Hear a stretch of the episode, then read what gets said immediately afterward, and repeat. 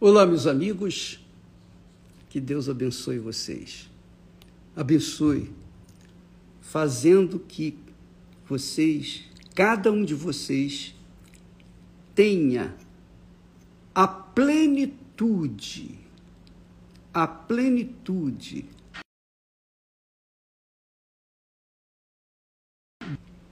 Jesus disse assim: Eu vim para que tenham vida e a tenham em abundância.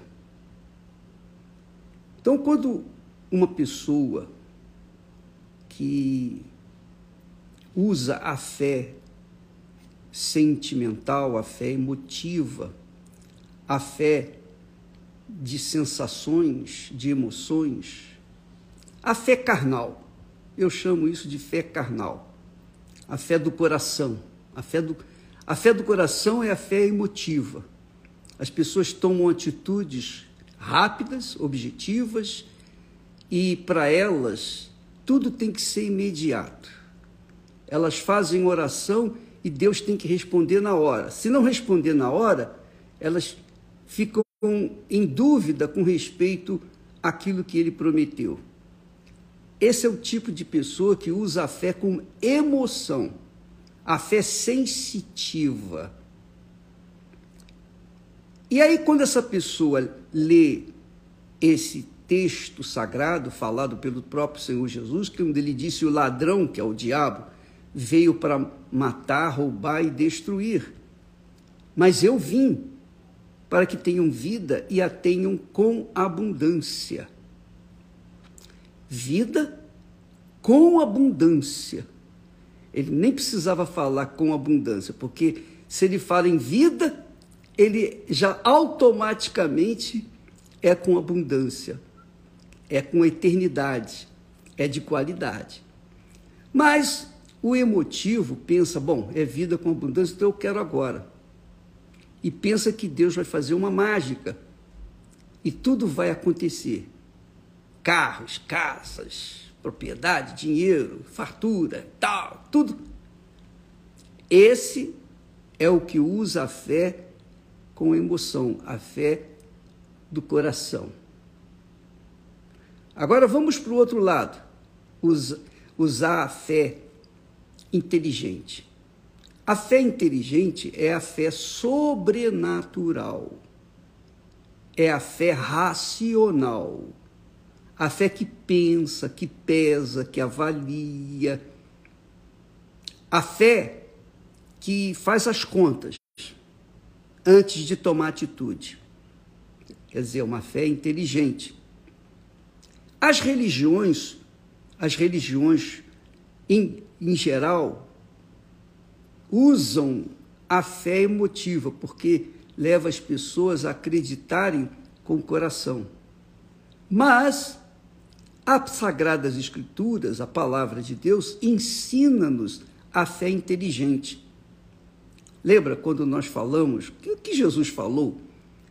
Que o homem prudente edifica a sua casa sobre a rocha. Então, quando vem os problemas, a chuva, a tempestade, etc., bate e não derruba aquela casa porque ele construiu sobre a rocha. Construir sobre a rocha é com inteligência. Usa-se a razão, usa-se a fé com a inteligência, com a sabedoria. Não, eu não vou colocar a minha casa, eu não vou fincar a minha casa, estabelecer a minha casa sobre a areia, porque a areia não tem sustentação. Quer dizer, a pessoa pensa. E aí, ela constrói a sua vida sobre a rocha, que é a palavra de Deus, que é o próprio Senhor Jesus. Quando Deus fala assim, quem tem ouvidos para ouvir, ouça o que o Espírito Santo diz. Quer dizer, ouvidos espirituais.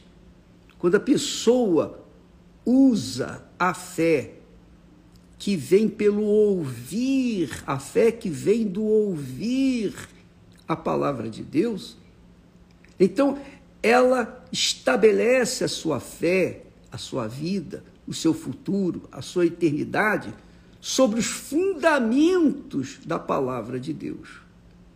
Então, esse tipo de fé é que nos leva à vida abundante. Aí você diz assim, o bispo, eu entendi isso e eu tenho fincado a minha vida na fé inteligente, a fé na rocha. Pois bem, se você tem feito, então, obviamente, você já tem, você já tem, pelo menos teoricamente, você já tem a riqueza da vida abundante que Jesus promete. Porque antes da gente ser rico do lado de fora, primeiro Deus nos dá riqueza do lado de dentro. Porque não é possível a pessoa ser rica do lado de fora e miserável do lado de dentro.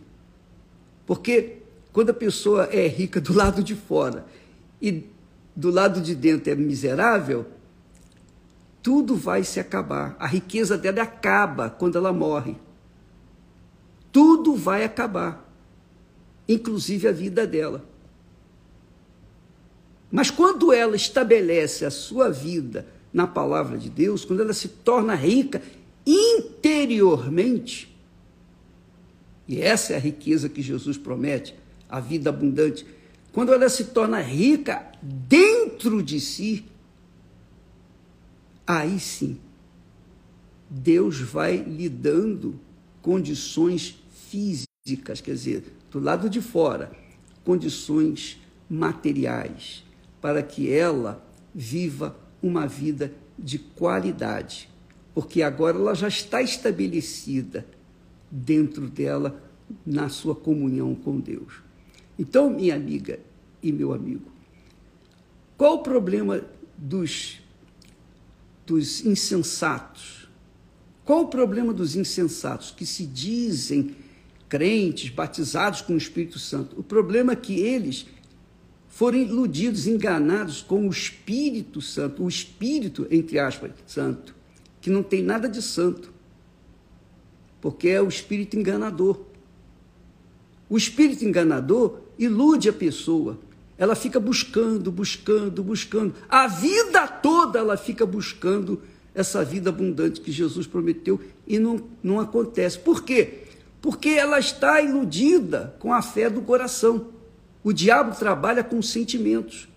O diabo não gosta de usar a inteligência, não gosta que a pessoa use a inteligência, melhor dizendo.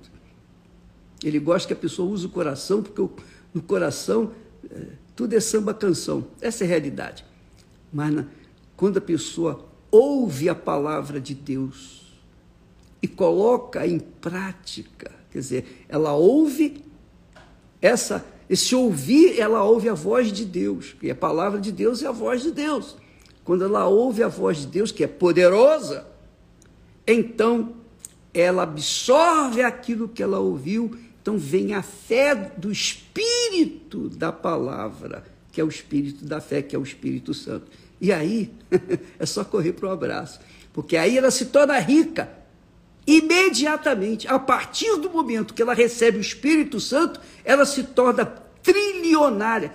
Eu, eu não diria tri, eu diria polimilionária, se é que existe essa palavra. Uma, ela é a pessoa mais rica na face da terra, porque ela tem, então, o Espírito do próprio Deus dentro de si, conduzindo sua mente, o seu coração, seus sentimentos, dirigindo toda a sua vida. Aí sim, ela é rica. E quando ela é rica aqui dentro, dentro de si, aí do lado de fora as coisas vão acontecendo. Foi o que aconteceu, por exemplo, com Abraão. A Bíblia fala lá no capítulo 12 de Gênesis que Deus falou para Abraão: sai da tua terra. E Deus então fez uma aliança com Abraão, e Abraão abraçou aquela aliança e obedeceu a palavra de Deus. Ele ouviu e obedeceu. Quando chega no capítulo 13, diz lá no o texto sagrado que Abraão era muito rico. em gado, em prata e em ouro. Por que, que ele se tornou rico? Porque ele estava em aliança com Deus, ele estava sendo conduzido por Deus.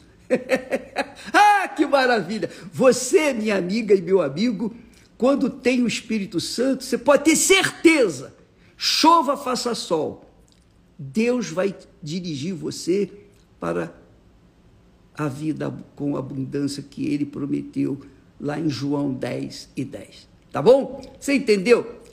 Amanhã nós vamos falar mais a esse respeito. Que Deus abençoe todos com essa fé inteligente, racional, que nada tem a ver com oba-oba, uma fé que pensa, que raciocina, que pesa, que avalia e que toma decisão de forma consciente, que é a fé inteligente. Deus abençoe e até amanhã em nome do Senhor Jesus. Amém.